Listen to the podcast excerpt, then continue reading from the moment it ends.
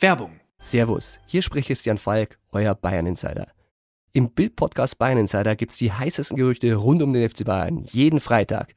Kommt mit und ich nehme euch hinter die Kulissen des Rekordmeisters. Werbung Ende. Das Bild News Update. Es ist Freitag, der 11. November und das sind die Bild Topmeldungen. Täter kündigte Anschlag an, Terrorangriff in Brüssel, ein Polizist tot. Tech-Unternehmen drohen massive Geldprobleme, Musk schließt Twitter-Pleite nicht aus. Exklusiv, Kultstar hat einen neuen Pass, warum Terence Hill plötzlich ein Deutscher ist. In Brüssel tötete am Donnerstagabend gegen 19.15 Uhr ein Attentäter einen Polizisten mit einem Messer. Ein weiterer Beamter wurde bei dem Angriff nahe des Nordbahnhofs mit dem Messer schwer verletzt und befindet sich auf Intensivstation, wie die Nachrichtenagentur Belga unter Berufung auf die Staatsanwaltschaft am Donnerstagabend berichtete. Der Verdächtige stach auf die beiden Polizisten ein, aber sie konnten noch Verstärkung anfordern, teilte die Staatsanwaltschaft mit. Ein herbeigerufener Polizist habe den Angreifer durch Schüsse außer Gefecht gesetzt, meldete die Nachrichtenagentur Belga. Er stach im Gehen auf die Beamten ein. Danach hörte ich fünf oder sechs Schüsse, zitiert Head Latz the News einen Augenzeugen. Der Täter wurde festgenommen und in ein Krankenhaus gebracht. Laut Medienberichten wurde er durch Schüsse in den Bauch und ins Bein getroffen. Unfassbar. Der Angreifer hat laut mehreren Medienberichten Stunden vor der Tat in einem Polizeikommissariat angekündigt, Beamte ermorden zu wollen. Wie unter anderem Hetlatz the News berichtet, wurde er von der Staatsanwaltschaft verhört, aber dann freigelassen. Der Täter soll sich illegal in Belgien aufgehalten haben. Mehrere Medien berichten, dass der Angreifer Allahu Akbar gerufen haben soll, bevor er auf die Streife losging. Die Staatsanwaltschaft kann das derzeit weder bestätigen noch dementieren, so Belger. Die Bundesanwaltschaft hat jedoch eine Terrorermittlung eingeleitet. Seit Elon Musk Twitter gekauft hat, gibt es fast täglich schlechte Nachrichten rund um das Tech-Unternehmen. Jetzt befürchtet der neue Boss sogar, dass der Social-Media-Dienst im kommenden Jahr pleite gehen könnte. Bei einem Auftritt von Mitarbeitern am Donnerstag warnte er Medienberichten zufolge, dass bei Twitter im kommenden Jahr ein Milliardenloch in der Bilanz klaffen könnte. Wenn es unter diesen Umständen nicht gelinge, mehr Geld reinzubringen, als wir ausgeben, sei eine Insolvenz nicht ausgeschlossen, zitierten Musk unter anderem der Finanzdienst Bloomberg sowie die Tech-Medien The Information und Platformer. Eine Stellungnahme des Tesla-Chefs selbst lag zunächst nicht vor. Schon vor Musks 44 Milliarden Übernahme schrieb Twitter zuletzt rote Zahlen. Nach dem Deal beklagte Musk einen Umsatzeinbruch, weil einige große Werbekunden Anzeigen auf der Plattform ausgesetzt hatten. Sie sorgen sich, dass ihre Werbung neben anstößigen Tweets auftauchen könnte, wenn Musk wie angekündigt die Inhalteregeln lockern sollte. Außerdem lastet auf dem Tech-Unternehmen der Kredit von rund 13 Milliarden Dollar, den Musk für den Kauf aufnahm. Medienberichten zufolge kostet die Bedienung dieser Schulden rund eine Milliarde Dollar im Jahr.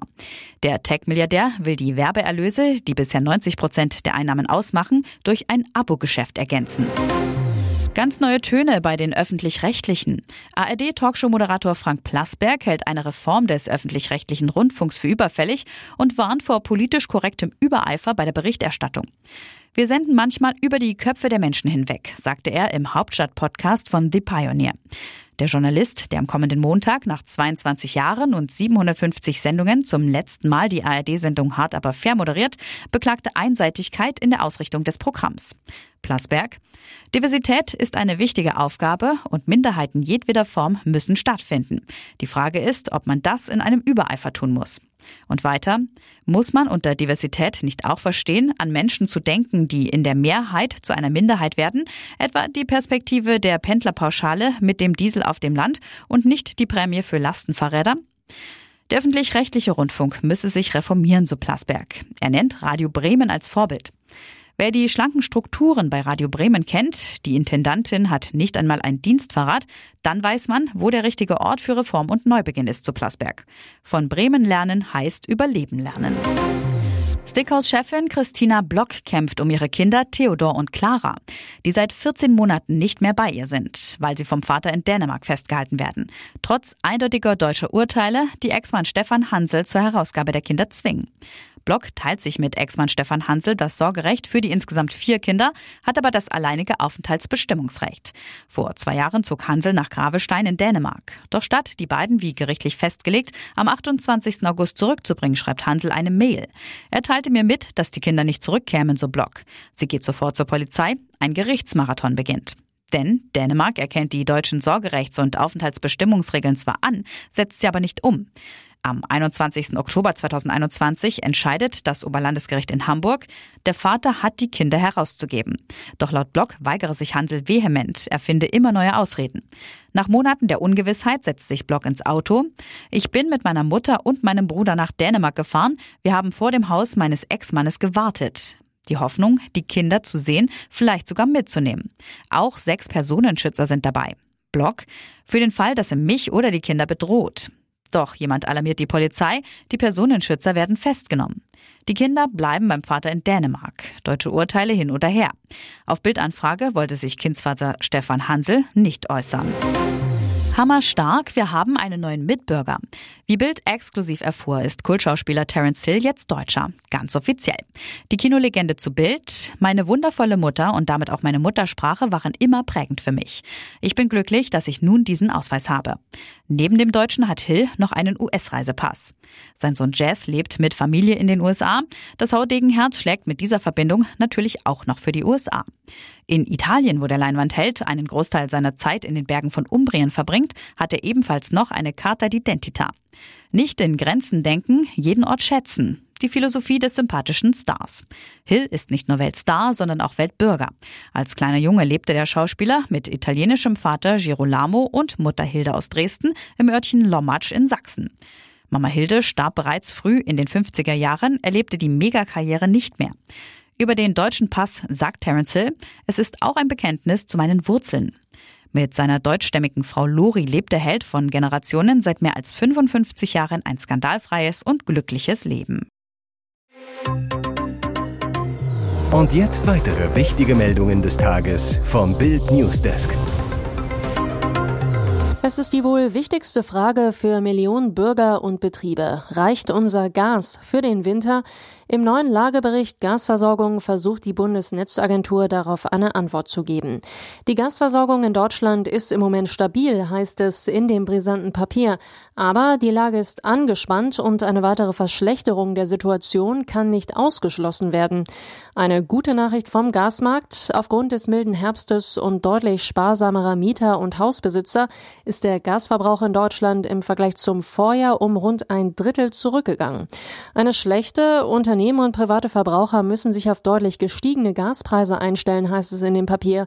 Denn sobald die Heizsaison beginnt und die Gasspeicher sich leeren, steigt auf dem gesamten Kontinent die Nachfrage nach Gas. Den ganzen Lagebericht Gasversorgung können Sie auf Bild.de nachlesen. Wie Flick Hummels abservierte, sein Fehlen ist die Überraschung. Bild vermeldete heute um 11.17 Uhr Mats Hummels nicht in unserem WM-Kader. Bei der offiziellen Bekanntgabe tauchte der Name des Weltmeisters von 2014 nicht in der 26-Mann-Liste von Hansi Flick auf. Was hat der Bundestrainer gegen Hummels? Der Verteidiger erfuhr durch einen Flick-Anruf am späten Mittwochabend von seinem WM aus. Hummels soll vor den Kopf gestoßen sein, hatte bis zuletzt auf sein DFB-Comeback gehofft. Nun soll er über einen Rücktritt aus der Nationalmannschaft nachdenken. Hummels bei Instagram. Wenig überraschend ist das eine der größten Enttäuschungen meiner Karriere.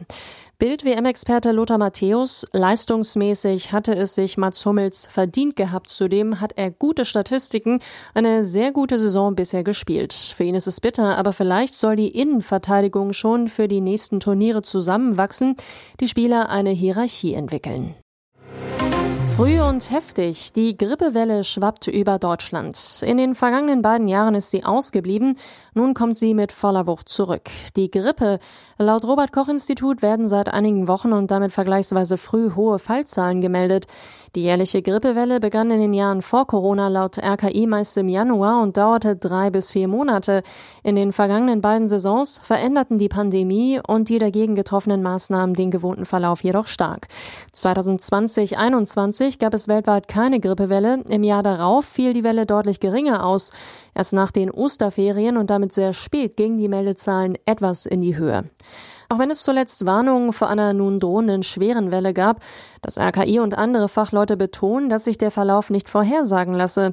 Es sei allerdings denkbar, dass die Bevölkerung in erhöhtem Maß anfällig ist für die Erreger. Laut mehreren Fachleuten sei dafür ein sogenannter Nachholeffekt verantwortlich. Das heißt, wer länger keine echte Grippe hatte, könnte nun wieder fällig sein. Keine Konsequenzen nach Bildenthüllung. Satansmörder darf weiter für Schulamt arbeiten.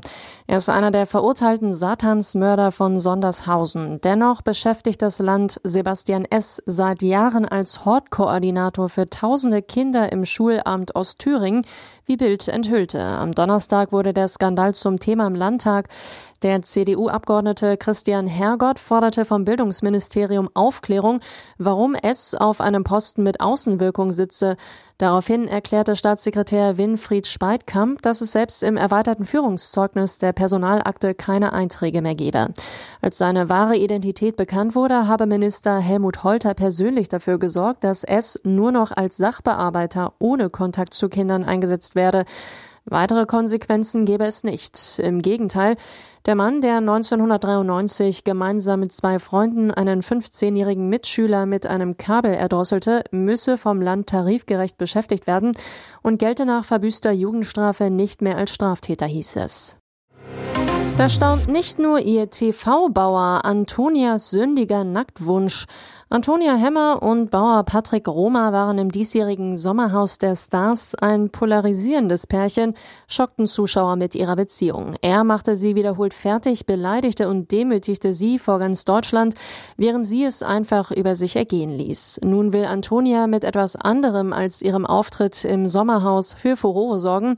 Ihr großer Traum, ein Nackedei-Auftritt, bei dem sie sich hüllenlos zeigen und nicht nur ihrem Bauern den Kopf verdrehen will. Für die sexy posende Influencerin ist natürlich das Kult Nackedei-Heft Playboy der perfekte Ort. Auf Instagram verrät Antonia in einer Fragerunde auf die Frage eines Fans, ob sie sich für den Playboy ausziehen würde. Ja, auf jeden Fall wäre ich nicht abgeneigt. Ihr wisst ja, ich hatte schon mal einen Erotikkalender, den ich vor zwei Jahren rausgebracht habe. Mit dem Playboy habe sie damals schon in Kontakt gestanden, ergeben habe sich aber nichts. Das könnte sich nun ändern. Weitere spannende Nachrichten, Interviews, Live-Schalten und Hintergründe hört ihr mit Bild TV Audio. Unser Fernsehsignal gibt es als Stream zum Hören über TuneIn und die TuneIn-App auf mehr als 200 Plattformen, Smart Speakern und vernetzten Geräten.